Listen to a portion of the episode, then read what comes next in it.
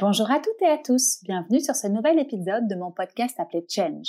Je suis Hélène Renaud, la cofondatrice de l'agence de communication Absolute Agency fondée avec Arnaud Buffet il y a maintenant 15 ans. Ça faisait longtemps que je voulais créer un podcast pour avoir le plaisir d'échanger avec des personnalités inspirantes du monde de la communication et de l'entrepreneuriat. Et aujourd'hui, en pleine crise sanitaire et économique du Covid-19, je me suis dit que l'échange de bonnes pratiques et de conseils serait plus que les bienvenus. Je partage avec vous aujourd'hui la conversation que j'ai eue avec Megan Roca. Elle est encore toute jeune et pourtant vous verrez que cette jeune femme de 26 ans a déjà accompli de belles choses sans avoir froid aux yeux. Megan nous raconte donc ce qu'elle a mis en place pour construire et faire croître ces deux belles marques. Une dans le domaine de la mode éco-responsable et l'autre dans le domaine de la beauté, responsable également. Mais je n'en dis pas plus et vous propose d'écouter ce nouvel épisode. Bonjour Megan, comment vas-tu? Bonjour, très bien, merci et toi? Je vais super bien. Merci beaucoup d'avoir accepté mon invitation. Et écoute, en fait, je suis super contente de te recevoir ici et de discuter avec toi euh, de tes deux belles marques.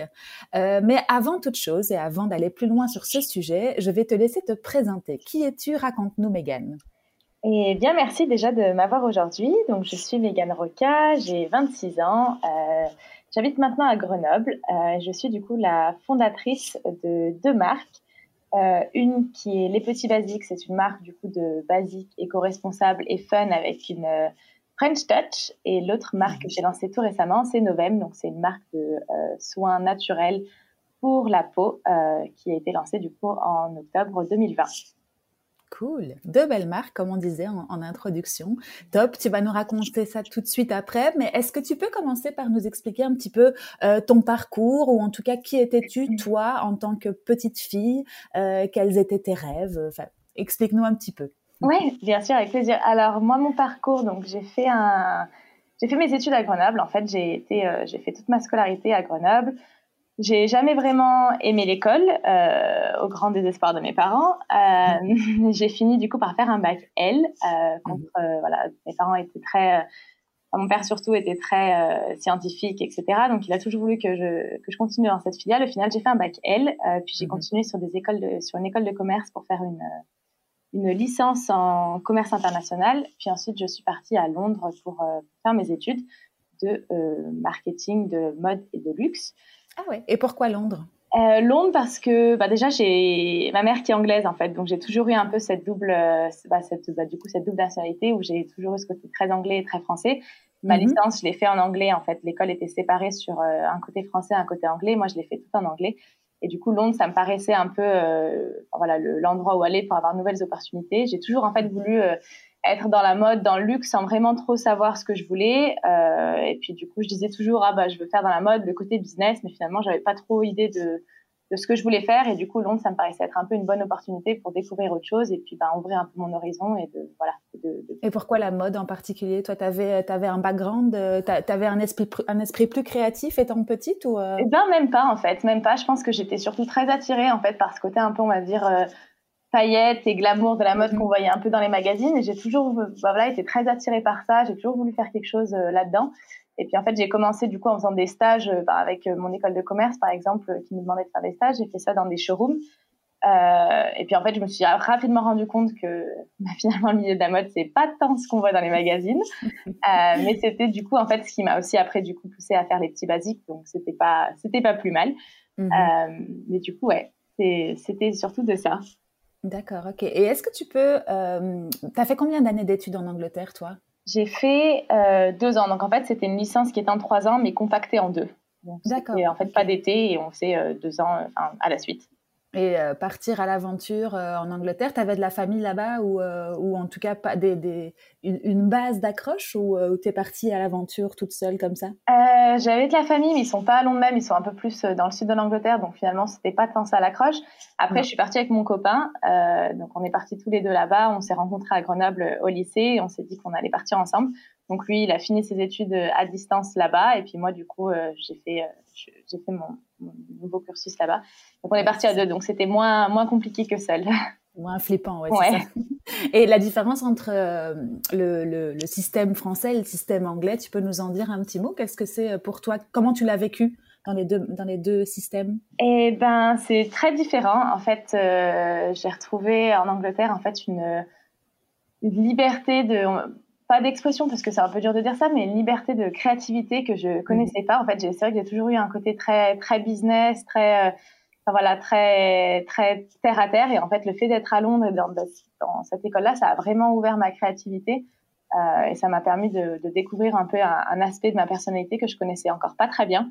Euh, donc ça, ça a été vraiment super. Alors qu'à Grenoble, c'était beaucoup plus euh, des études. Enfin voilà, c'était des choses qu'on apprend un peu par cœur, qu'on, enfin voilà, qu'on répète, des systèmes qu'on met en place et ça laissait moins place un peu à la liberté de, bah, de créativité euh, au mmh cours des études.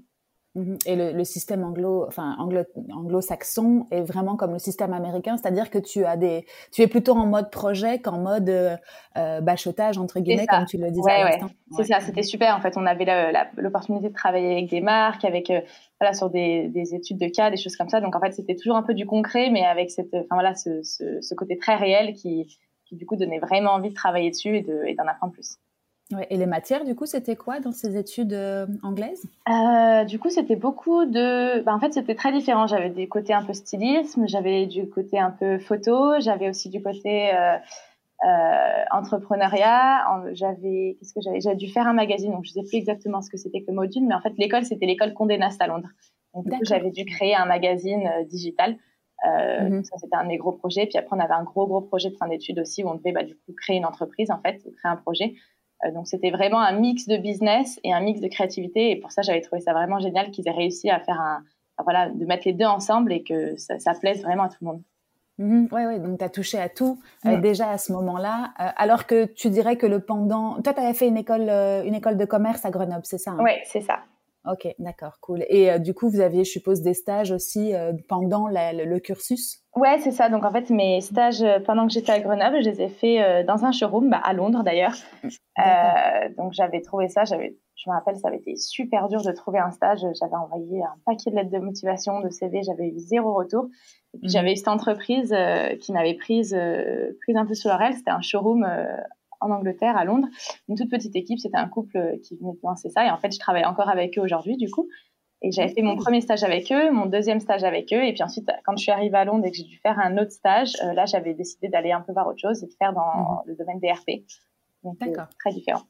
Oui, tu as été un peu touché à tout, à la fois dans tes études et à la fois dans tes premières années. Euh, parce qu'en fait, tu es toute jeune, 26 ans. Tu as, commencé à travailler euh, à, quel âge, du coup, toi? Euh, J'ai fait mon premier stage, j'avais, j'avais, j'avais, je pense que j'avais 17 ans.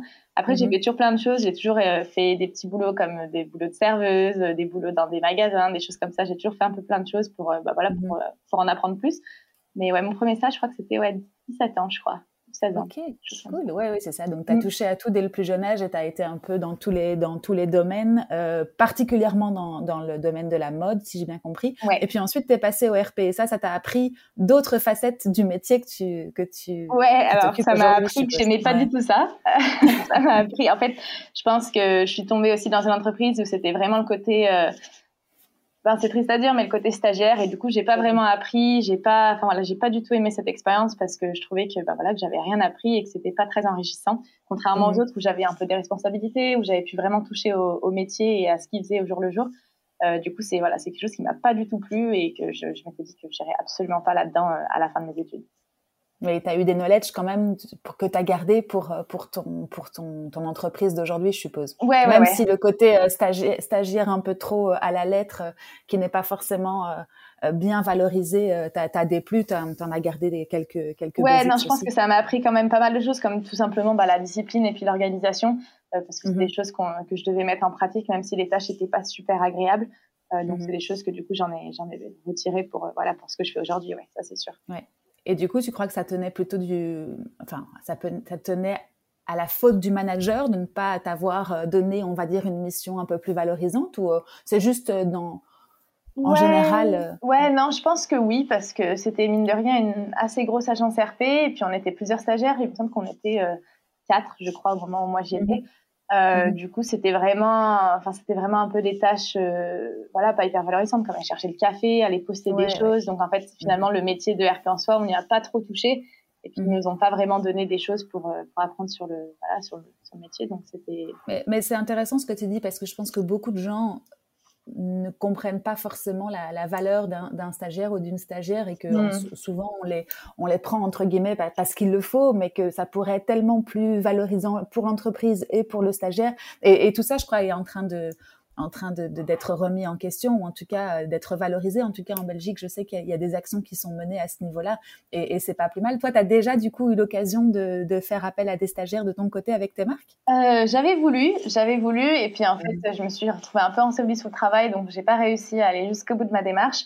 Mmh. Euh, mais c'est vrai que moi, en étant, en, ayant été pardon stagiaire pendant, pendant plusieurs différentes missions, euh, je, je, trouve qu'à partir du moment où on leur donne, enfin, on nous donne des responsabilités, c'est valorisant et pour les et pour la personne qui embauche et pour le stagiaire. Donc pour, moi, je m'étais toujours dit à partir du moment où je peux embaucher ou je peux prendre un stagiaire, euh, je le prendrai parce que je sais que c'est ça aidera euh, pour les, deux côtés en fait.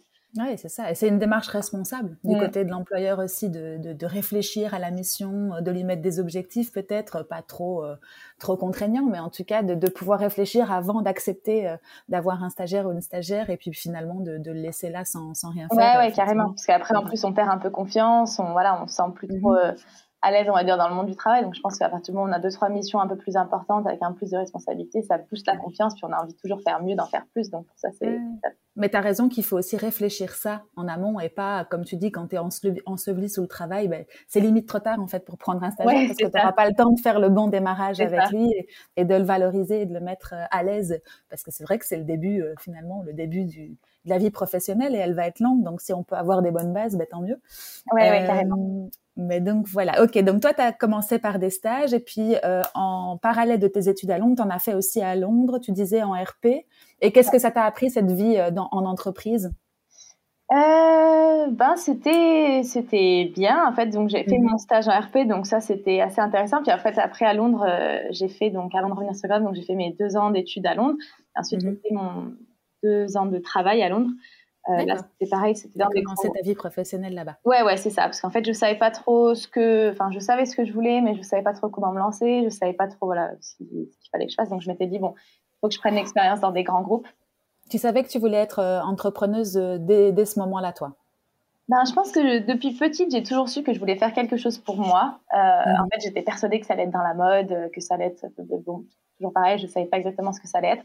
J'ai mmh toujours voulu euh, créer des choses en fait. J'adore ce, ce, moment de d'imaginer quelque chose et puis de, de le lancer. C'est vraiment euh, ce qui m'anime. J'adore ça.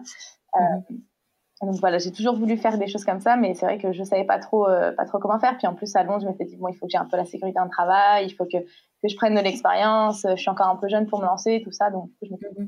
tu t'étais mis des barrières et tu, tu, voulais plutôt apprendre que, que de te lancer directement dans le grand C'est ça. Je voulais un peu enrichir mes bagages et me dire bon ben j'aurais fait euh, sur mon CV si jamais quelque chose tourne mal, j'aurais fait un an ci, un an là, j'aurais ça en plus. Mhm. Donc c'était vraiment un peu plus par sécurité. Et puis ouais, et puis je pense que j'avais tout simplement peur de peur de me lancer en fait. Mhm. Ce qui est compréhensible. Hein. C'est vrai que quand, quand tu n'as pas encore d'expérience, la peur du vide peut être euh, encore plus importante que quand tu as quelques années derrière.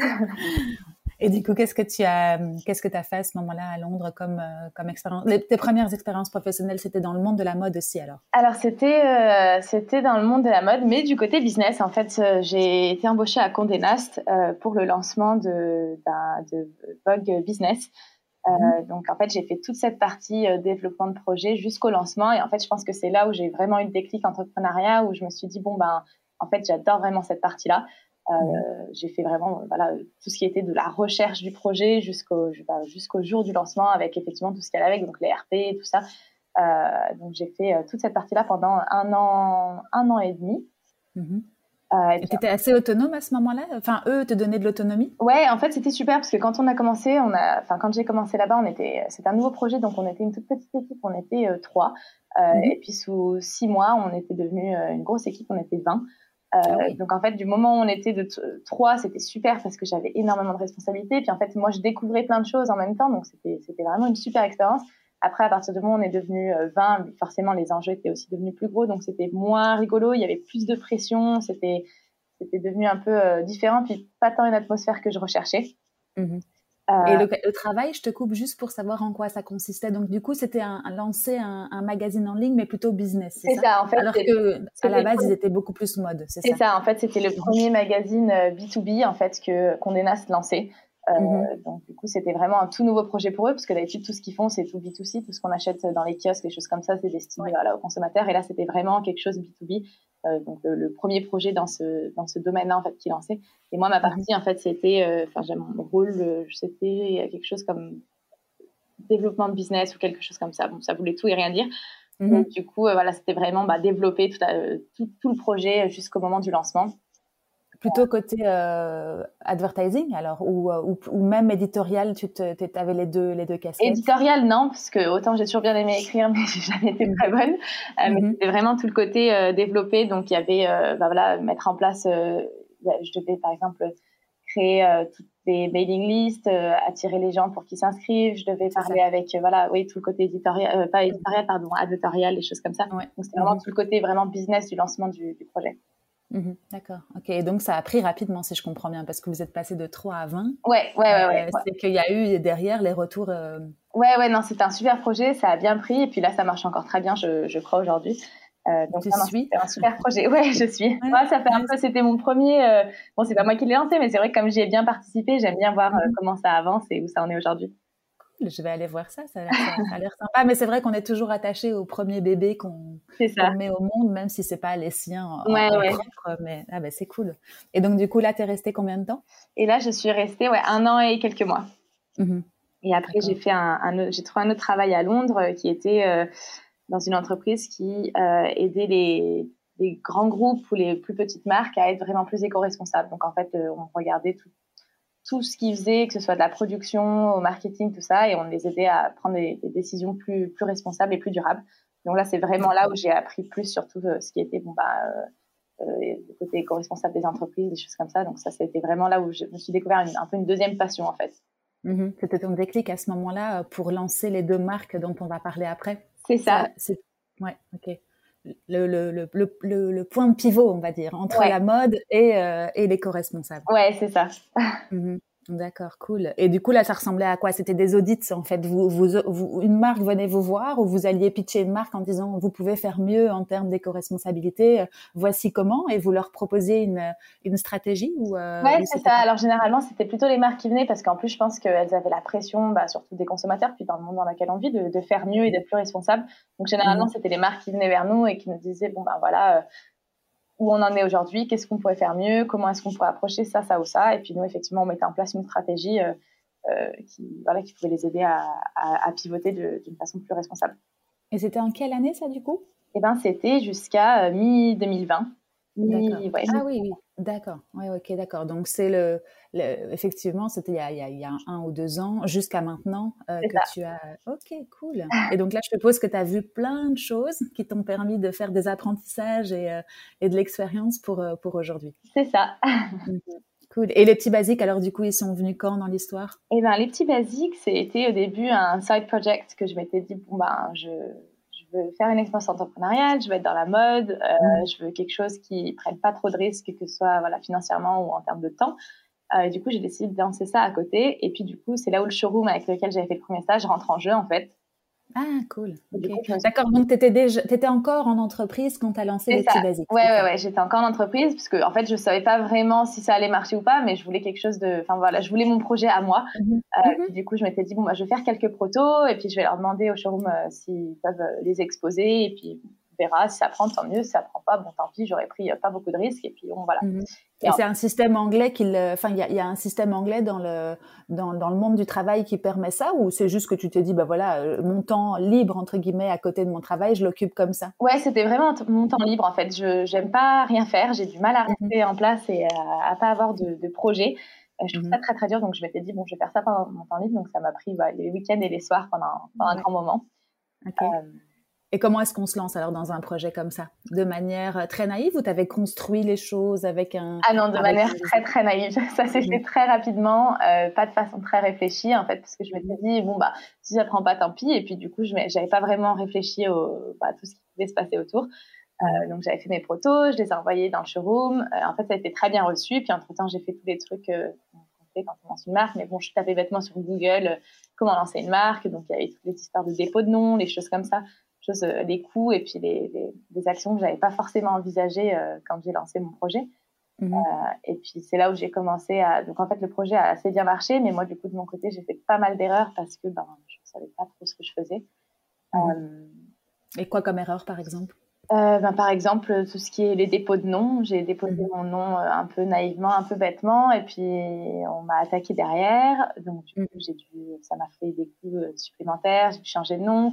Du coup, j'avais déjà lancé une production. Ça m'a fait perdre toute ma production. Enfin, voilà, c'était un peu un enchaînement d'erreurs de, de débutants. Ça a été un mais Oui. Mais c'est parce que tu étais toute seule et que tu le faisais un peu dans ton coin. C'est ça. Tu n'avais pas d'appui en matière juridique ou légale. C'était pas. Non. Tu, tu t'étais pas posé de questions à, l'époque et comme on le disait, c'était très naïf. Ouais, c'est ça. C'était ouais, c'était pas très réfléchi. En fait, j'étais un peu dans mon illusion de ah, je vais lancer une marque, ça va être super, et puis pas trop réfléchi. Et puis bon. maintenant, tu y repenseras.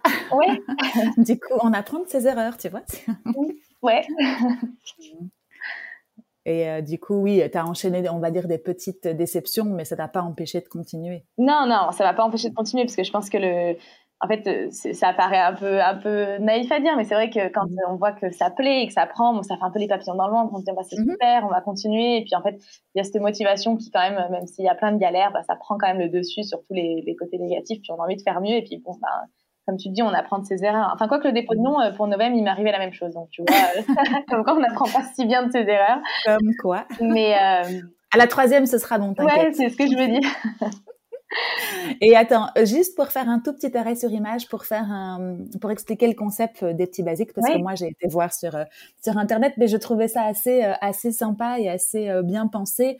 Euh, Raconte-nous un petit peu comment est-ce que tu vois cette marque et comment est-ce que comment est-ce qu'elle est aujourd'hui tout simplement. Oui, bien sûr. Bah, alors en fait, je l'ai lancé avec vraiment l'idée de créer bah, des basiques qui, qui mmh étaient fun et éco-responsables, parce que c'est vrai qu'en plus quand j'étais à Londres, j'ai découvert bah, tout ce côté ce côté basique d'avoir dans sa garde-robe euh, des pièces un peu intemporelles, un t-shirt blanc qu'on met avec tout, un sweat gris qui va avec euh, avec euh, bah voilà avec n'importe quoi. Mhm. Je voulais les rendre un peu plus fun, mais toujours en gardant ce côté éco-responsable. Donc c'est vraiment que c'est enfin, c'est vraiment parti de là en fait de créer des pièces autour d'un thème et je voulais que chaque thème donc de chaque collection raconte une histoire. Donc pas quelque chose de très on va dire cliché, mais raconte voilà et un message à faire passer et, et quelque chose de d'assez fort, mais sans être trop, trop ennuyeux en fait. Donc c'était mhm, vraiment tout mhm. derrière la marque.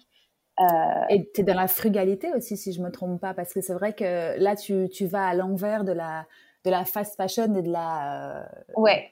de la, de, de, la garde-robe qui est remplie ou du dressing qui est rempli de, de fringues. Toi, tu, tu privilégies des, des basics, comme le nom l'indique, euh, sans en avoir en quantité incroyable, mais qui soient de bonne qualité et que tu puisses euh, mettre longtemps et euh, on va dire intemporel quoi. Ouais, c'est ça. L'idée c'est vraiment en fait d'avoir des pièces qui durent dans le temps, qu'on peut et on a aussi des coupes qui sont unisexes. En fait, l'idée c'est voilà d'avoir des pièces qui vont rester dans notre garde-robe pour pouvoir se prêter, que ce soit qu'on prête à notre copain, qu'on prête à notre copine. Mm. Enfin, voilà des choses qui. Oui, c'est ça, unisexe en plus. Ouais, ça. ouais, ouais. Donc on mm. aime, qu'on garde et que voilà qu'on sait que c'est de la bonne qualité, que ça va rester, qu'en plus ça a été fait de, de façon raisonnable. Donc.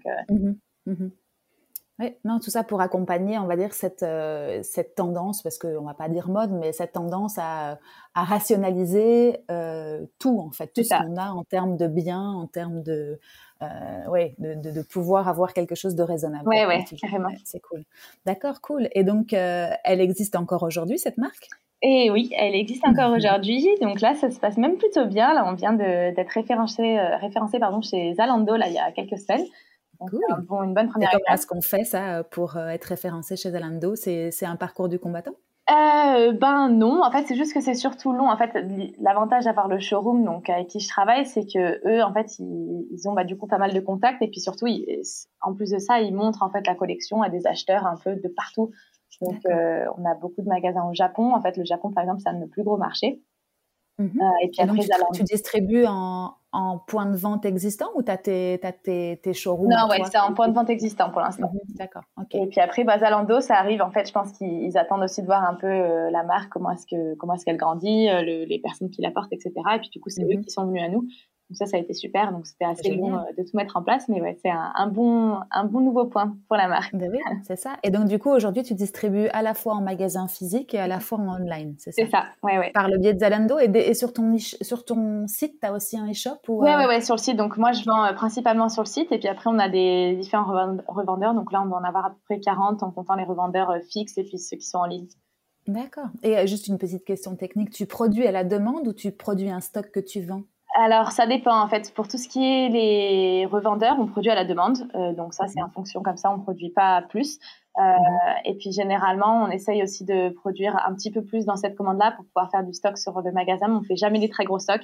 Donc je préfère qu'on soit sold out assez rapidement et puis qu'on refasse un peu euh, une nouvelle production en fonction de la, demande des gens. parce que ça, me dérange vraiment d'avoir des voilà, quelque chose en trop et que finalement les gens veulent pas, d'y brader alors que ça n'a pas de sens. Donc, mhm. En même temps, tu as moins le problème de la collection et du, côté démodable de la, du vêtement, toi. C'est ça, ouais, on a cet avantage-là de voilà d'être en plus, euh, il n'y a pas vraiment de saisonnalité, donc c'est vrai que ça aide, euh, ça aide à pas forcément euh, mm. avoir des collections vraiment typées. Cool. Et du coup, tes challenges sur cette marque-là aujourd'hui, c'est d'accompagner cette, cette croissance? Comment est-ce que tu fais? Ouais, ben c'est super excitant. C'est vrai que là, depuis que je suis vraiment à temps plein dessus, je je me retrouve face un peu à plein de nouveaux challenges, mais c'est top. Euh, donc c'est en fait le, un de mes gros problèmes, c'est effectivement de, bah, de, de, suivre un peu la demande qu'on a, surtout à partir, enfin surtout des revendeurs, parce que par exemple les magasins qu'on a au Japon, euh, ils sold out assez rapidement, ce qui est super, mais que du coup, ben, nous ça met énormément de pression, ben, moi de mon côté, mais aussi sur euh, notre production, et puis après sur le, le, côté un peu qualité en fait du coup, la production, elle est tellement, enfin, elle est pas stressée, mais du coup, elle a tellement de pression qu'elle fait peut-être moins attention. Du coup, c'est moins. Donc, en fait, c'est un peu un cercle vicieux qu'il faut qu'on arrive un peu à calmer. Euh, mhm. là, c'est pour ça qu'on a, on a rajouté euh, des délais de production pour que tout le monde ait le temps de faire les choses correctement, proprement et de façon euh, calme. Mhm. C'est vrai que là, ces derniers mois, ça a été un peu, ça a été un peu chaotique, mais bon, je pense qu'on apprend, on apprend comme ça aussi. Donc, et puis les, les, personnes avec qui on travaille sont hyper enfin, voilà, sont, sont, top dans ce qu'elles font, donc euh, elles comprennent, mais c'est vrai qu'il faut arriver des fois à, à, tout arrêter, à recentrer pour pouvoir mieux repartir. Surtout, je pense que quand on est en croissance, il faut apprendre à faire les choses bien plutôt que faire les choses pressées. Et c'est une des choses, une des choses que moi j'ai du mal à faire. Oui, non, mais tu as raison, as mm. raison. Il faut parfois pouvoir se poser, euh, être un peu plus euh, stable sur ses bases pour ensuite gagner du temps dans, la, dans la chaîne qui, qui suit, effectivement. c'est cool. C'est cool. Et du coup, tu as besoin d'aide euh, à, ce niveau-là ou tu, tu, arrives toute seule encore à gérer le, à gérer le flot du travail? Eh ben, j'y arrivais plus. Donc, du coup, j'ai mon copain maintenant, euh, avec qui je suis depuis un bon nombre d'années, qui m'épaule. Donc, lui, il s'occupe de toute la partie euh, logistique, production et, on va dire, financière de l'entreprise, pendant que moi, je fais toute la partie un peu plus créative. donc, le, ce qui est le, développement des produits, mais aussi le marketing, des choses comme ça. Donc, on, a bien séparé un peu nos pôles. Donc, lui, il m'assiste et il m'aide sur ces choses-là, parce que sinon, toute seule, je pense que je n'y arriverai plus. Génial. Et du coup, lui, un side project d'un autre, d'une autre activité ou euh, aussi en, temps plein, on va dire, pour la. Pour ouais, ben là, ça y est, en temps plein. Là, on a, on a passé le cap, donc ça y est. C'est cool. Et euh, ça vous a pas fait peur de, de vous lancer euh, tous les deux? Si, un peu. Un peu. Je pense qu'au début, je m'étais dit, en plus, surtout que ça tombait vraiment pendant le confinement, je me suis dit, punaise, on va travailler ensemble, on va vivre ensemble, comment on va faire? Et puis, en fait, ça s'est fait assez naturellement. Puis, je pense que comme finalement, on n'aime pas tout à fait les mêmes choses en entreprise, on a des choses qui, enfin, on fait des choses qui sont quand même très séparées. Donc, on se marche jamais dessus. On a chacun, on va dire, nos responsabilités, voilà, les choses qu'on fait. Euh, donc, finalement, ça se passe bien. Donc, après, c'est un peu dur, effectivement, le soir de couper et de pas parler de travail. de, voilà. Ça, c'est un peu mhm. la partie un peu plus délicate. Mais mhm. pour l'instant, ça va. Je touche ma tête, mais ça se passe bien. Bon, mais c'est cool, c'est cool. Mais c'est vrai que la complémentarité, tu as raison, je pense que c'est une, euh, une, notion clé pour aller dans, dans, la durée en couple et dans le business. Parce que c'est vrai que si on se marche dessus et qu'on prend, euh, qu'on n'a pas forcément les mêmes, euh, les mêmes idées au même moment, c'est compliqué de prendre des décisions qui sont euh, bonnes pour l'entreprise. mais félicitations, en tout cas, c'est bien, c'est bien. Et du coup, aujourd'hui, la marque est en expansion. Vous êtes tous les deux dedans et tu t'es rajouté une autre marque. Raconte-moi. C'est ça. donc, je me suis rajouté Novem. mais en fait, je me suis pas vraiment rajoutée parce que c'est un projet qui faisait tellement de sens pour moi quand je l'ai imaginé que finalement, c'est fait de façon assez naturelle. Euh, donc du coup, ça, je l'ai imaginé bah, quand j'étais à Londres, en fait, quand j'étais dans mon premier emploi. Euh, et en fait, euh, c'est là où, comme je disais un peu plus tôt, c'est que à partir du moment où tout allait très vite, où j'avais énormément de pression, où je et encore, je dis pas, la pression c'est super et puis on en a tous besoin pour avancer, mais en fait, j'étais arrivée à un stade où mon, mon corps et ma tête ne suivaient plus en fait, et je me suis un peu mhm. perdue, je, je savais plus trop où j'en étais. Mhm. Donc attends, je, je, resitue dans le contexte. Ça, tu parles du moment où tu étais encore en poste, euh, on va dire en entreprise. C'est ça. Tu avais déjà lancé les petits basics. Ouais. Et euh, du coup, tu euh, t'arrivais pas à y voir clair dans, dans, dans la façon dont tu allais gérer le tout ou c'est autre chose Non, c'était vraiment arrivé. plus le côté, euh, le côté mental en fait, la charge de mhm. travail mentale, pas tant en fait la, la charge de travail de, de tâches un peu à accomplir, mais c'était vraiment le, on va dire la, la pression de, de, toujours mieux faire, de mmh d'être euh, voilà la pression euh, financière derrière, d'avoir des bons chiffres, d'avoir des, des, bonnes retombées, d'avoir euh, toujours cette pression plus plus plus plus. Et en fait, mmh ça m'a fait un peu. c'est aussi en partie pour ça que j'ai quitté mon travail, puisqu'en fait, je me je me retrouvais plus dans cette façon de travailler. Mmh Et puis à Londres, c'est là aussi où j'ai découvert bah, vraiment tout ce côté un peu wellness qui existait encore pas trop en France à ce moment-là. Ça a commencé à se démocratiser, mais c'était pas encore pas encore la folie à ce niveau-là et où j'ai vraiment, euh, je me suis aussi découvert une passion bah voilà, pour tout ce qui était bien-être, pour tout ce qui était euh, soins pour la peau, soins clean, tout ça. Et en fait, à ce moment-là, j'en ai eu énormément besoin. J'ai besoin un peu de, ralentir mon mode de vie, de prendre soin de moi, de d'apprendre à m'écouter en fait. Euh. Et puis c'est là où j'ai imaginé Novem, où je me suis dit, punaise, mais euh, en France, je je vois pas quelque chose comme ça. Et puis j'ai besoin d'un projet qui fait sens en fait. J'ai besoin de, mmh. créer quelque chose qui qui, bah, qui veut dire quelque chose pour moi et que je pense que ça parlera aussi à d'autres personnes. Euh, donc c'est là où j'ai imaginé Novem et puis j'ai toujours voulu le rattacher un peu à mon histoire d'enfance et donc à Grenoble. Et je me suis mhm. dit, ben, je vais, je vais étudier un peu les, les noix, les oléagineux, voir ce qu'on pourrait en faire, voir si ça peut être quelque chose d'intéressant. Et puis du coup, de fil en aiguille, c'est comme ça que c'est comme ça que c'est né. que, que, tu, que tu l'as imaginé là-bas, donc à Londres, et puis tu es revenu à Grenoble pour, euh, pour ça. ou pour d'autres raisons. Enfin, je suppose que il y avait, il y avait pas mal de choses cumulées, mais en tout cas, c'est né, le produit est né là-bas. Ouais, c'est ça. En fait, le produit est né là-bas, donc euh, j'avais décidé de tout faire en France, euh, proche de Grenoble. Donc en fait, j'ai fait pas mal d'allers-retours, et puis j'ai bossé avec des labos un peu à distance, en visio, etc. Euh, donc c'est né là-bas, et puis après, ouais, on est revenu sur Grenoble en juin, juillet, je crois. Ah oui, donc là, tout dernièrement. Ouais, ouais, c'est tout récent. ça a été une décision prise en, en, un week-end, trois semaines après, on avait tout quitté, tout rentré, donc euh, ça a été... Euh, Et pourquoi Pour la marque ou parce que de toute façon, votre mode de vie, tu avais envie de revenir euh, là où tu étais ben, déjà, il y a le Brexit, en fait. Déjà, il y avait le Brexit. Mhm. Moi, à la base, j'avais enregistré mon, ma première entreprise, je l'avais enregistrée en Angleterre, parce que là-bas, c'est hyper facile à faire, et puis vraiment pas mhm. coûteux par rapport à la France. Et puis, en fait, le Brexit, ça devenait hyper compliqué pour, pour l'entreprise, donc j'avais déjà déplacé tout ça en France. Et puis ensuite, on avait toujours eu des projets de revenir en France, on savait pas trop quand, on s'était pas trop mis de, de pression. Et en fait, le bah, premier confinement est arrivé et pour moi, ça a été super dur euh, d'être euh, d'être loin de mon entourage, de ma famille, de, de voir mes projets, mais de pas pouvoir les toucher parce que bah, en plus, on pouvait plus trop se déplacer à ce moment-là. Mmh. Euh, et du coup, on en parlait avec mon copain et puis je lui ai dit, ben, on fait quoi? Et en fait, pendant un week-end, on a dit, bon, bah, allez, on rentre. Et puis, on a tout, tout, quitté, tout plaqué. Trois semaines après, on était revenu sur Grenoble. Ok. Et la, la, différence entre la vie d'une capitale et la, et la vie, euh, bah, c'est quand même une grande ville aussi, Grenoble. Je suppose que tu t'y retrouves un petit peu, mais ça fait quoi comme, comme contraste? Ah bah, C'est très différent. c'est très différent. En fait, moi, ce que j'adore à Londres, c'est vraiment bah, le, ça bouge tout le temps, les gens sont super. Enfin, il y a cette mentalité, cette énergie que, que j'ai adorée en fait et qui, euh, qui boostait ma créativité là-bas. C'est qu'il y a toujours quelque chose à faire, il y a toujours quelqu'un à mhm. rencontrer. Euh, alors c'est vrai que ça c'est ce côté qui me manque un peu agréable. Bon, je pense qu'en ce moment, peu importe la ville où on va, c'est un peu c'est un peu tristoun de partout, mais euh, après bon à la Grenoble, j'y retrouve aussi quelque chose qui me manquait là-bas, comme euh, tout simplement bah, les montagnes et la verdure, le calme. donc finalement bon bah il y, a des bons et des mauvais côtés dans, dans chaque, bien chaque sûr, Bien sûr, ouais, ouais, c'est ça. Mais donc, alors, on reprend sur Novem, euh, parce que je pense pas qu'on ait expliqué vraiment le concept. Enfin, tu as parlé de noix, mais raconte-nous un petit peu quel est le, quel est le produit, quel est le, qu'est-ce que tu as imaginé là-bas à, à, Londres que tu es en train de construire ici? Oui, alors, donc en fait, Novem, je l'ai imaginé surtout sous forme de rituel. En fait, l'idée, c'était pas de créer des produits pour créer des produits parce que ça suivait une tendance.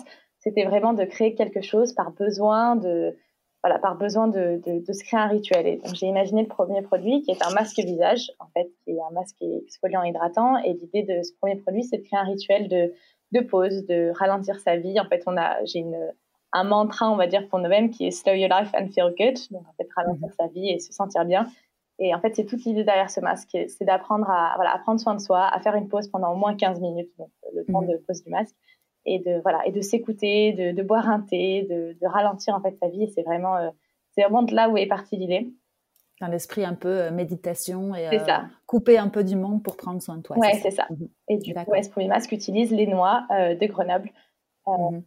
sous forme et de et d'exfoliant et avec l'huile pour le côté pour le côté nourrissant. Donc c'est vraiment un masque qui est qui a été travaillé en, on va dire en produit de terroir, mais aussi un masque voilà, qui est toujours une photo très clean avec des emballages qui sont durables, etc. Donc c'est vraiment euh, quelque chose qui a été imaginé de, façon euh, simple, naturelle et, et posée.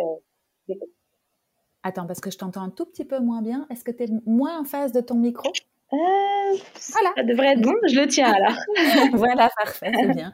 Donc, du coup, tu disais euh, en phase avec le terroir grenoblois, donc la, la, noix, elle a quelque chose de particulier? Enfin, c'est pour le côté attache à, ton terroir, mais je suppose qu'il y avait aussi un côté euh, médical ou en tout cas un côté plus scientifique pour l'utilisation de la noix. Ouais, c'est ça. En fait, à la base, c'était vraiment parti du côté attache terroir, et puis en fait, en faisant des, des, recherches, puis en parlant avec le labo, je me suis rendu compte que la noix elle avait plein de propriétés qui étaient super, plein de bienfaits pour la peau, qui étaient encore très peu utilisées. Donc, par exemple, bah, il y a la coquille qui est un exfoliant naturel qui est complètement, enfin 100% biodégradable, qui est super pour la peau. Il y a l'huile de noix qui est euh, super euh, enrichie en vitamineux, qui a un, puissant antioxydant naturel. Donc en fait, elle a plein de propriétés qui sont encore très peu utilisées. Et je me suis dit, bah, parfait, en fait, c'est ce qu'il faut euh, dans les produits. Et puis, et puis du coup, c'est ce qui, est, ce qui a très bien marché dans notre premier produit. Cool. Et du coup, comment est-ce qu'on fait? Alors, on a l'idée, ça je veux bien, il n'y a pas de problème. Mais comment, tu avais déjà des contacts dans ton réseau? Euh, Tu avais déjà de l'expérience avec ce genre de produit ou tu étais complètement novice et tu t'es dit, bon, bah, euh, je vais commencer par un, par un test et raconte-moi un petit peu comment le processus euh, de développement se met en marche pour ce genre de, de produit. Ouais, alors j'étais ben, complètement novice, je ne savais pas du tout par où commencer. Mmh Donc en fait, j'ai trouvé un super labo pour m'épauler et puis pour m'accompagner en Haute-Savoie. Et en fait, c'est un peu comme, euh, comme quand on, on, vient avec un cahier des charges. En fait, j'avais une idée précise de ce que je voulais. Moi, j'avais fait mes mmh. recherches de mon côté. Euh, et puis, en fait, donc, euh, j'y suis allée en leur disant, bah voilà, je veux tel produit, je veux tel ingrédient, je veux que ça ait tel, euh, que ça fasse ça sur notre peau, etc. Et puis, en fait, du coup, j'ai travaillé avec eux pour, voilà, créer un peu la formulation qui me correspondait. Mmh. Donc, après plusieurs tests, et ben, on a, on arrivé à la bonne formule. Et de leur côté, euh, c'était normal, entre guillemets, de te voir débarquer, toi, euh, euh Megan, après sans aucun, euh, aucun jugement de valeur, mais je veux dire, une personne arrive chez eux, ça, ça, ça fait partie de leur processus aussi, c'est, c'est, ça rentre, alors, je pense dans que les nouvelles tendances?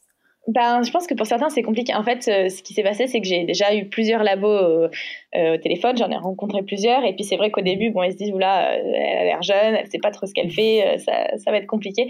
Donc, en fait, mhm. pas je me suis pris des portes, mais à partir du moment où je voyais que le labo était pas hyper intéressé et pas, et voilà, voulait pas en faire plus, ça, voilà, ça, j'insistais pas. en fait, je voulais vraiment travailler avec quelqu'un qui comprenne, qui comprenne ce que je veuille et qui, voilà, avec qui je pouvais bosser long terme et avec qui ça se passerait très bien. Donc, il y en a mhm. plusieurs comme ça que j'ai mis de côté. Je me suis dit, bon, on verra, mais ils n'ont pas l'air bien chauds euh, pour m'accompagner. Et puis, du coup, parce que je suppose qu'il doit y avoir des quantités minimales aussi dans ce genre de. Ouais, il y a des quantités, puis il y a les ingrédients. Moi, je savais. Puis en plus, euh, des choses toutes bêtes, mais quand on leur parle, par exemple, de Yuka ou de voilà, des applis un peu pour scanner, bon, bah, mine de rien, il y en a plein qui savent pas trop ce que c'est. Donc, ils se disent, là, bon, bah, qu'est-ce que c'est? Ça nous rajoute quelque chose en plus. Ou alors, quand on leur dit, on veut pas euh, tel ingrédient ou tel ingrédient, ils savent pas qu'ils savent pas faire, mais c'est vrai que c'est pas des pratiques qu'ils avaient vraiment l'habitude de faire en fait, euh, de réfléchir à un produit très clean et, très naturel. Euh, c'est ça. Et, pardon, je te coupe pour te demander, toi, ça faisait partie de de ton point de départ, le, euh, on va dire l'admission sur Yuka ou en tout cas le, le, le, code vert sur Yuka, c'était dans ton, dans ton cahier des charges depuis le début. Et donc tu l'imposais entre guillemets à ton fournisseur pour que ce soit un produit clean et, et, ça. responsable. Okay. Ouais, ouais, ouais, carrément. En fait, je savais que pour des personnes qui ne se connaissent pas forcément dans ce milieu-là, mais qui qui voulaient absolument des produits clean, je savais que c'était euh, que c'était quelque chose qui était important pour eux, ce que je comprends tout à fait en fait. Donc je m'étais dit, il faut que le produit soit clean euh, dans la formulation et que les gens, euh, même s'ils comprennent pas vraiment la liste ici derrière, ben voilà, qu'ils aient confiance en le produit. Ouais, ok. Et donc là, tu n'as pas trouvé beaucoup de portes ouvertes à ce niveau-là. Enfin, en tout cas, tu as dû faire le tri entre ceux qui voulaient faire partie de cette démarche et d'autres qui n'avaient pas du tout l'intention de, d'y rentrer parce qu'ils sont pas encore euh, dans ce mode-là. Ouais, ouais, ouais. Puis en plus, euh, finalement, j'y suis arrivée avec pas mal de conditions, comme euh, bah, tu vois les, les packaging éco-responsables, les choses comme ça. C'est vrai qu'en fait, le fait d'arriver avec une idée très, on va dire, précise de ce que je voulais, il y en a plein. Mmh. Je pense que ça leur a fait un peu, bah, un peu peur. Puis ils avaient pas trop envie de s'embêter, donc du coup, j'ai dit bon, donc ça a fait le tri directement. C'est ça. Ouais, et tu es arrivé euh, sur le bon, euh, le bon labo avec lequel tu as travaillé. Et euh, côté financier, comment, comment est-ce que tu as fait cette, cette marque? Parce que si je comprends bien, après tu, tu, tu, tu me dis si je me trompe pas. Hein, les petits basics, si j'ai bien compris, ça s'est passé de manière très organique. Et puis bah, tu as fait un proto, ça a marché, tu as vendu, tu as gagné un petit peu d'argent. Et puis tu as réinvesti. Tu n'as pas, pas dû pour les petits basics faire... Enfin, ou alors arrête-moi si je me trompe, tu, tu as fait des prêts, des, des crowdfunding des financements ou euh, Non, alors en fait pour les petits basiques, ce qui s'est passé, c'est que du coup effectivement j'ai commencé avec juste mes petits protos, donc ça ça m'a pas coûté très cher et après j'ai ma mhm. première euh, ma première commande et en fait là il a fallu la financer. Mhm. Et à ce moment-là, effectivement, j'avais pas l'argent pour la financer, donc c'est euh, mon père qui m'a fait un peu un prêt, un prêt d'honneur, on va dire, ah. qui m'a passé, qui m'a passé un peu d'argent pour financer ma production. Et puis au final, je l'ai remboursé après. Et puis du coup, pour Novem, bah déjà j'ai fait un crowdfunding aussi en juin, qui a permis de financer la première production. Et puis aussi, j'ai inclus Novem en fait dans cette dans la même entreprise que les petits basiques pour bah, mhm. une raison financière en, lancement. Et en fait, mhm. avec l'activité des petits basiques, j'arrive en ce moment à financer le, voilà, ce qui manque, on va dire, pour novembre, le temps que, que tout démarre. Donc en fait, tout, est tout s'est un peu autofinancé. Donc j'ai eu de l'aide au début et puis maintenant. le coup de pouce pour démarrer. C'est ça. Le, la love money, la family money. et, euh, et du coup, un crowdfunding pour novembre, c'est ça? C'est ça, ouais, ouais. Et du coup, c'était quoi ton objectif pour ce crowdfunding? Euh, Je crois que je, je m'en rappelle même plus, mais alors je crois qu'on avait mis 400 précommandes. Euh, mhm. et, et, en fait, ça s'est très bien passé. On, l'a lancé en juin, en plein, en plein confinement. Euh, et puis du coup, on a réussi à avoir cet objectif-là. Alors après, bon, il faut savoir que moi, j'avais marqué 400 précommandes sur Ulule, mais quand on, la vérité, c'est que quand on commande des packs un peu euh, différents, éco-responsables, tout ça, il faut des quantités de 5000. Ah oui. Donc, je m'étais dit, bon, bah, ça fera déjà ça. Et puis ensuite, ça me fera un peu un, bon levier si j'ai besoin d'aller voir une banque ou un investisseur ou quoi, pour, voilà, pour leur mhm. montrer qu'il y a de la demande et que, et qu'il me faut le reste pour financer euh, les 5000 pots, quoi. Mhm, mhm. Et donc ça, ça s'est bien passé, tu as atteint tes objectifs euh, avec Ulule. Ouais. Et quel est ton retour si, si tu peux m'en parler un petit peu de ce crowdfunding Tu as, trouvé ça comment comme, euh, comme euh, on va dire, comme process? J'ai trouvé ça hyper intéressant et mhm. hyper dur en fait. Euh, c'est vrai que quand j'y suis allée, déjà je suis une personne qui est très impatiente, donc c'est vrai que quand je fais les choses, je les réfléchis pas toujours. En fait, je me dis bon bah c'est super, moi j'adore cette idée, donc tout le monde va l'aimer. Mhm. et en fait, ça a été bah, beaucoup de mois de préparation et puis en fait, ça a été très très dur parce qu'au moment où je me suis lancée, je m'étais dit bon ben ça va être super, ça va prendre tout de suite, ça va être top. Et en fait, je pense que je me suis pas rendu compte de la charge de travail qu'il y a à faire pendant euh, la campagne. Euh, voilà, mine de rien, il faut toujours solliciter mhm. les personnes, il faut toujours leur écrire, il faut tout ça. Et en fait, à la fin, je me sentais presque trop intrusive de toujours en parler, de toujours euh, aller chercher un peu des potentiels clients, des potentielles personnes intéressées. Donc ça a été très très dur. Euh, en plus, je pense que les gens, il y avait deux côtés, euh, c'était en plein confinement, donc il y avait les gens qui avaient besoin de divertissement et qui étaient super ouverts et qui avaient vraiment, vraiment envie de, de participer, d'en parler. Puis après, il y avait le côté où, où, les gens étaient bon, ben, dans une période pas top suite à ce qui se passait. Et puis du coup, ils avaient vraiment, ils étaient vraiment fermés sur le sujet. Donc je me suis un peu mhm. butée à ça. Et ça a été la euh, création de la communauté qui était, enfin, c'est la communauté dont tu parles quand tu dis les gens. Ça veut dire les gens qui euh, qui auraient été censés acheter ton produit. Et donc du coup, c'est cette création de communauté pour créer un petit peu l'effervescence autour de ta marque ouais, euh, que tu as trouvé particulièrement. Mm, mm. ouais, j'ai trouvé ça assez dur. Ouais. Et puis en fait, mm-hmm. maintenant, je suis assez contente dans le sens où je me dis, bah, les gens qui nous ont suivis à ce moment-là, bah, c'est des gens qui m'écrivent encore tous les jours pour me, enfin voilà, pour me donner leur avis, pour pour mm-hmm. participer à la, à la co-création. Donc c'est vraiment top. Et c'est vrai que mentalement, j'avais trouvé ça super dur. C'était super mm. excitant. En plus, dès qu'il y avait une, une, précommande, on reçoit un mail. Donc, j'étais accrochée à mon téléphone euh, à l'attente de mails de précommande. Euh, mm-hmm. Mais euh, voilà, mais c'était, c'était effectivement assez dur, je pense. C'était 30, mm-hmm. 40 jours, je crois, où c'était tous les jours. ouais, c'était un peu éprouvant. Ouais, ouais, je me doute. Mentalement, ça devait être éprouvant parce que tu construisais quelque chose, et étais dans l'attente et que voilà, tout, tout feedback était bon à prendre.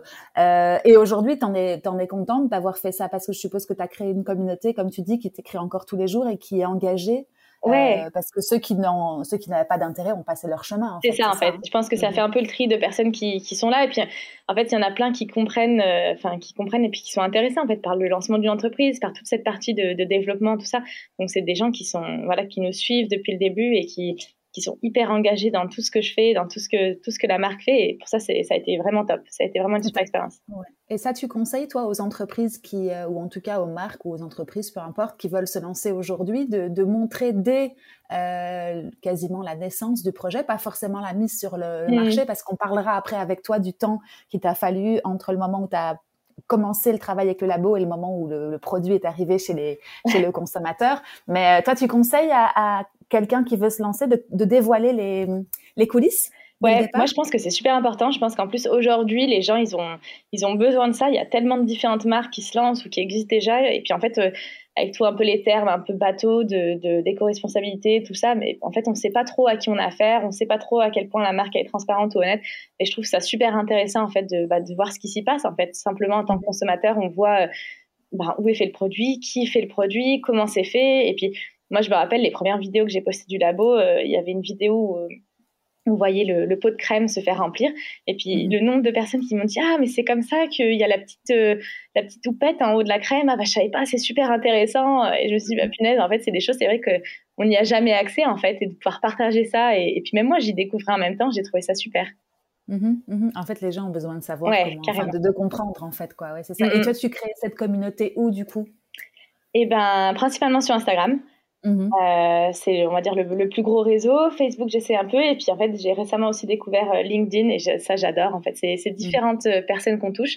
mais voilà, c'est différents réseaux et, c'est, top. En fait, c'est super.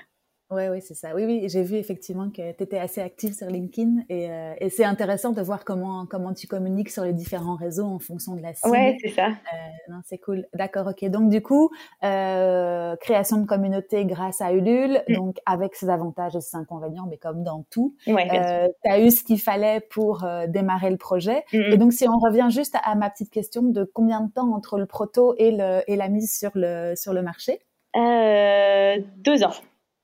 Deux ans, ouais, d'accord. ok. Donc, tu as commencé à parler de ça il y a deux ans et c'est aujourd'hui, en ce moment, que ça, que ça arrive. Ouais, c'est ça. Ouais, ouais. Entre tout euh, ouais, le, temps, le temps qu'il faut, plus les petites galères accrochées, ouais, ça a mis à peu près deux ans. Mhm, mhm. Et euh, entre les deux, tu as eu quoi comme phase, comme ascenseur émotionnel? Tu as tout le temps été constante ou tu as eu des, des petites. Euh, ah non, c'était super dur. C'était très, très dur, en fait, de. de, enfin, comme je disais, moi, je suis hyper impatiente, en fait, d'avoir attendu deux ans avant de de pouvoir présenter, de pouvoir montrer ce que je, enfin voilà, ce que je voulais. C'était, c'était super long, c'était, c'était compliqué pour moi de, de, passer par plein de choses. En plus, c'était plein de choses que je ne connaissais pas en fait finalement, de travailler avec un labo, de travailler avec un fournisseur de packaging, de, il y avait tout plein de choses qui étaient complètement nouvelles pour moi. Mmh Donc ça a été, euh, ça a été hyper dur. Euh, c'est pour ça qu'en fait, la, tout ce qui était la création de la communauté ou puis de pouvoir montrer un peu euh, ce qui se passait dans les coulisses, c'était super important parce que ben, les retours positifs et, hyper bienveillants de, gens qui nous suivaient, c'était ce qu'il me fallait en fait pour rester, euh, pour rester motivé tout, pendant ces deux ans. Ouais. Et comment si on, si on imagine que tu n'avais pas les petits basiques à côté pour générer, on va dire, un petit peu de chiffres et te permettre d'en vivre à ce moment-là, enfin, si si je me souviens bien dans, dans, ce que tu m'as raconté, tu as, été un an euh, employé et un an euh, où tu pouvais, toi, te payer avec les petits basics pour euh, vivre ou comment ça s'est passé Non, en fait, j'ai commencé à, me payer juste là en août. En fait, j'ai toujours gardé mon travail à côté. Même quand je suis revenue à Londres, le travail que j'avais quitté à, à Londres, j'ai gardé en freelance un peu en sécurité euh, mais j'ai vraiment juste commencé, ouais, c'était, je crois que ma première paye, c'était euh, septembre, octobre même, je crois. D'accord, oui, oui, donc c'est tout nouveau. Et donc euh, là, aujourd'hui, tu peux te, t'auto-financer toi-même, enfin, personnellement, ton, ton, ton copain aussi, si je comprends bien. Oui, oui. Ok, d'accord. Oui, oui, d'accord. Et donc, du coup, ma question, mais peut-être qu'elle va pas être, elle va pas être pertinente, c'est de me dire comment est-ce que si tu n'avais pas eu les petits basics, tu aurais pu lancer Novem alors qu'il y a eu deux ans, enfin là je suppose que tu aurais dû aller voir les banques ou ouais, je pense que... faire un peu plus de fonds sur Ulule ou euh, Ouais, ouais, ouais. Je pense que je serais allée voir les banques. En fait, j'avais déjà fait à la base tout mon business plan, tout ça, parce que du coup, à école de commerce, business plan oblige. Euh, j'avais fait toute ma, toute ma, voilà, toute ma demande de trésor et tout ça. Et je pense que, en fait, j'y croyais tellement, et enfin, j'y crois tellement que, effectivement, je, je serais allée voir une banque. Et là, je m'étais dit, bon, bah, là, je peux m'autofinancer, c'est pas le moment de me payer, donc euh, je vais, je vais prendre le risque de prendre de ma trésor et financer mon deuxième projet, et puis on verra où ça va. Et à un moment donné, tu l'envisages d'aller chercher des fonds euh, d'une manière ou d'une autre pour, euh, pour accélérer quand tu verras euh, l'engouement qu'il y a pour le, pour le produit Ouais, c'est quelque chose que je suis en train de regarder parce qu'effectivement, bah, mine de rien, tout ce qui est déploiement de produits, puis de, voilà, comme je disais, les, les minimum quantités sur des packaging un peu durables, un peu novateurs, ben, c'est des quantités qui sont très élevées pour une jeune entreprise. donc effectivement, ouais, c'est quelque chose que je suis de plus en plus en train de regarder pour pouvoir, bah, voilà, pouvoir continuer de, de, développer les produits et de, de grandir la marque. Mmh ok, cool. Donc ça, ça fait partie de tes challenges 2021. C'est ça. Mmh mmh Et euh, comment est-ce que tu distribues ce produit, toi, aujourd'hui? Euh, Il est distribué, pardon, sur notre site. Euh, là, on vient d'avoir un revendeur en Espagne, qui est un site aussi à Madrid. Ça, ça fait depuis un mois. Ils sont déjà sold out, donc c'est super. Ah donc bah, là, on, est en train de refaire une deuxième production pour eux, mais, donc, mais pour l'instant, principalement sur le site. Ah bah cool. Et euh, ça prend du temps à produire? Enfin, moi, je me rends pas du tout compte. Euh, à partir du moment où tu, tu dois avoir assez de stock pour justement euh, maintenir le gap entre le moment où tu produis et la phase de production, c'est combien de temps plus ou moins? La phase de production, en fait, il y a pas mal de délais. En plus, avec le Covid, tout a été un peu retardé. Mais à partir du moment où on cale une date de production, il faut compter après trois semaines. Mais parce qu'on a déjà nos packs sur place, on a déjà la formule qui est déjà créée. Hein. donc, en fait, c'est juste le temps de, de, recevoir les matières premières et en fait de relancer la formulation. La machine, ouais, ok, d'accord. Ok, cool, bah, c'est super intéressant. Et donc, du coup, 2020, pour toi, comment ça s'est passé? Eh ben, 2020, ça a été pour moi la grosse, la grosse année de changement, en fait. C'est là où mmh bah, comme j'ai dit, je suis rentrée en France, j'ai tout quitté pour pouvoir, euh, en fait, me faire confiance et me dire, bon, bah, ça y est, maintenant, je travaille à temps plein sur mes entreprises, c'est le moment où jamais, je fais, je fais mmh. tout grandir et puis je grandis avec. Donc, c'était une année qui était émotionnellement très compliquée, mais je pense, du coup, pour tout le monde au vu de la, de la période. Euh, mais qui a été, je pense, une année charnière qui, qui, le sera pour toute ma vie, en fait, de l'année où je me suis dit, bon, ben, c'est maintenant qu'il faut se lancer, et puis si tu le fais pas maintenant, tu le feras jamais. Euh, donc, ça a été, ouais, un nouveau départ. Une belle année. ouais. c'est ça. Et, et aujourd'hui, tu te, tu te fais accompagner, tu t'entoures. Comment est-ce que tu fais, toi, pour évoluer maintenant dans ce monde de l'entrepreneuriat? Eh ben, au début, non. Au début, c'était un peu, je me suis fait un peu attraper par, euh, enfin, c'était très compliqué parce que j'avais tellement de choses à gérer. Et puis, en fait, je me levais le matin, je disais, bon, ben, qu'est-ce que je fais? Euh, j'ai personne mmh pour me dire quoi faire. C'était un peu compliqué. Euh, mmh donc, du coup, j'avais décidé de, j'ai fait une formation, en fait. Je me suis dit, bon, bah, il y a des choses que je sais faire, mais je veux, je veux, je veux avoir confiance en ce que je fais en mon travail. Donc, j'ai fait quelques formations. Euh, en, ligne. Et puis après, je lis aussi beaucoup pour pouvoir apprendre. Et puis là, justement, je suis en train de regarder avec euh, la ville de Grenoble et alentour, en fait, pour voir comment est-ce qu'ils accompagnent, euh, on va dire, les jeunes, les, les, jeunes pardon, entreprises de la région. Euh, donc, c'est voilà, c'est quelque chose qui manque un peu, en fait, d'avoir un peu des soutiens extérieurs. C'est vrai que des fois, je me sens un peu seule. Mmh donc, du coup, c'est ouais, quelque chose que je regarde de plus en plus. Il y a, il y a sûrement, effectivement, dans la ville de Grenoble, des, des des incubateurs, ou pas des, incubateurs, mais en tout cas des réseaux. Je sais que nous, par exemple, on a le réseau Entreprendre. Et eh ben c'est ça, ouais, justement, il y a le réseau Entreprendre, ouais. ouais. Ouais, Donc en fait, c'est des choses que j'avais pas forcément regardées en rentrant. Mm-hmm. Euh, mais là, c'est vrai que maintenant que ça fait plusieurs mois que j'ai un peu pris mon rythme, que voilà, les choses euh, roulent un peu plus, euh, je me mm-hmm. dis bon bah maintenant c'est le moment de voilà d'élargir un peu mon, entourage. D'être accompagné, effectivement, de construire un réseau, ouais, c'est ça. Mmh. Eh ben, c'est top. Et, euh, et, quelles sont euh, tes routines à toi, du coup? Parce que là, on a parlé côté, euh, côté business, mais justement, pour pouvoir gérer cette, cette vie à 100 à l'heure d'entrepreneur, comment est-ce que tu fais, toi, pour gérer ça? Eh ben, c'est compliqué parce que je suis une personne hyper désorganisée, c'est l'enfer. Euh, mais je me force, donc j'essaye. Euh, déjà, je fonctionne énormément par tout doux. En fait, j'ai besoin d'écrire sur papier euh, ce que je vais faire. J'ai besoin de planifier ma semaine, de planifier mes journées. Et en fait, j'adore mhm. ce sentiment de pouvoir cocher quelque chose que j'ai fait. Mhm. Donc, enfin voilà, de fait de planifier. en fait, je planifie au mois, puis à la semaine, puis au jour. avec les axes les plus, on va dire, importants. Et puis ensuite, j'essaye de les, de les démanteler pour en faire des plus petites tâches. Mhm. Donc, c'est vraiment d'essayer de m'organiser pour une désorganisée, c'est quand même très organisé comme processus. Hein. Ouais, bah, j'essaye, mais bon, généralement, en fait, mon problème, c'est que je fais des listes et puis après, je perds mon carnet et puis du coup, euh, voilà, c'est un peu l'histoire de ma vie. Mais es encore sur papier, t'as pas tes outils de productivité sur. Euh, Alors j'ai mes, j'ai deux carnets et mon téléphone en fait. Je me sépare jamais de ça. Mon téléphone, j'ai tout dessus. Euh, je suis, voilà, c'est vraiment l'outil qu'il me faut pour travailler. Et puis après, j'ai besoin en fait de visualiser, d'écrire. Donc j'ai mes deux carnets sur lesquels ouais, j'écris, j'écris tout le temps en fait. Mmh j'ai besoin de ça pour, pour, ouais, pour avancer. Bah ouais, bah écoute, c'est, c'est à l'ancienne, mais moi j'avoue que je fais encore la même chose que toi. Je fais mes journées, mes semaines, et puis euh, j'ai ma to-do effectivement. Mais bon, je pense qu'après, bon, on a d'autres programmes qui nous permettent euh, d'être un peu plus structurés euh, sur l'ordi, mais bon, le papier. ouais, ouais. non, mais mine de rien, des choses comme Gmail, c'est des choses toutes bêtes, mais ça mmh. aide énormément de scaler un peu des blocs de temps. Moi, c'est ce que j'essaie de faire de plus en plus, et ça me permet de structurer mes horaires et de ne pas partir un peu dans tous les sens, de, de bloquer pour un projet particulier, plutôt que de me dire ah bah il me manque ça à faire, il me manque ça à faire et puis au final du coup je suis tellement pas productive ouais. Ouais, ouais. je te suis et euh, si tu as des conseils pour terminer cette petite euh, conversation cette agréable conversation euh, aux jeunes ou aux moins jeunes hein, parce qu'il faut pas être jeune pour se lancer qu'est-ce que tu leur conseillerais toi au vu de ton de ton parcours? Ben, je leur conseillerais ben, de, de se lancer, de pas avoir peur. Mhm. Et puis moi, on m'a dit quelque chose il y a pas très longtemps qui m'a qui résonne en moi tous les jours. On m'a dit euh, si, ça n'a pas d'importance dans un an, c'est que ça n'a pas d'importance maintenant. Et en fait, euh, sur le coup, j'avais trouvé ça un peu bateau. Et en fait, euh, en tant que grande stressée que je suis, je me rends compte que c'est essentiel en fait de, de, me poser dès que je me retrouve face à une situation de crise, de me dire oh, punaise, bon bah est-ce que dans un an ça va compter? Non, bon bah c'est pas grave, je respire et puis j'avance. Et en fait, d'arriver un peu à, à, se poser, à prendre le temps, c'est quelque chose de super important. Et mais, mais bon voilà, mais faut pas avoir peur de se lancer parce que mine de rien, c'est une super expérience. Et voilà, moi, j'adore faire tout ce que je fais. C'est pas une journée pareille et je trouve ça hyper. Euh, ouais, c'est top. Mm, cool. Bon, bah, oui, c'est ça. Donc, c'est la vue, en fait, quand tu, quand tu dis euh, que si ça si ça n'a pas d'importance dans un an, c'est de plutôt prendre la vue hélicoptère ou macro et de pas s'enfermer dans ces petits problèmes euh, que tout le monde a hein, et qu'un un entrepreneur ou, pas a. ouais, ouais, ouais. Parce qu'en plus, ouais, c'est ça. Quand c'est nos projets, en plus, on est d'autant plus, on va dire, attristé ou touché par tout ce qui peut se passer, alors que finalement, bon, bah, ça peut être une situation un peu banale. Et puis, bon, si c'est pas important, c'est pas grave. Mmh voilà, mmh c'est juste se dire, bon, bah, c'est pas grave, on fait des erreurs, ça, ça, ça va bien se passer, et puis on avance, quoi. Cool, bah, c'est un bon conseil, je crois effectivement, de ne pas être trop le nez dans le guidon et de pouvoir euh, prendre du recul sur euh, les petits ou les gros les petits ou les gros problèmes qui pourraient arriver. tout à fait cool. Et alors du coup, dis-moi où est-ce qu'on peut te retrouver toi, euh, où est-ce qu'on peut te, te, suivre si on a envie de te suivre personnellement? Ouais, ben sur Instagram du coup, avec mon At Megan Roca écrit toujours de façon très étrange.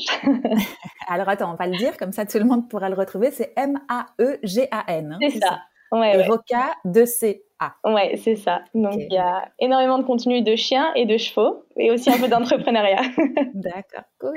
Et sur LinkedIn alors si j'ai Ouais, aussi, ouais, ouais. D'accord. Bon bah écoute, parfait. Et alors qu'est-ce qu'on peut te souhaiter pour euh, pour 2021 vu 2020 Eh ben, je dirais de, de continuer de, de, prendre autant de bonheur à, à faire vivre et grandir mes entreprises.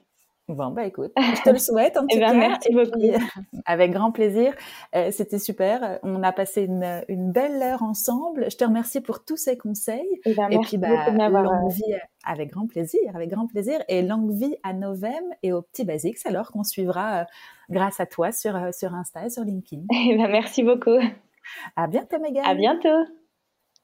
Et voilà, c'est fini pour aujourd'hui. J'espère que cet épisode vous a plu. Si c'est le cas, n'hésitez pas à me mettre 5 étoiles sur les plateformes d'écoute ou à le partager avec vos proches. À très bientôt!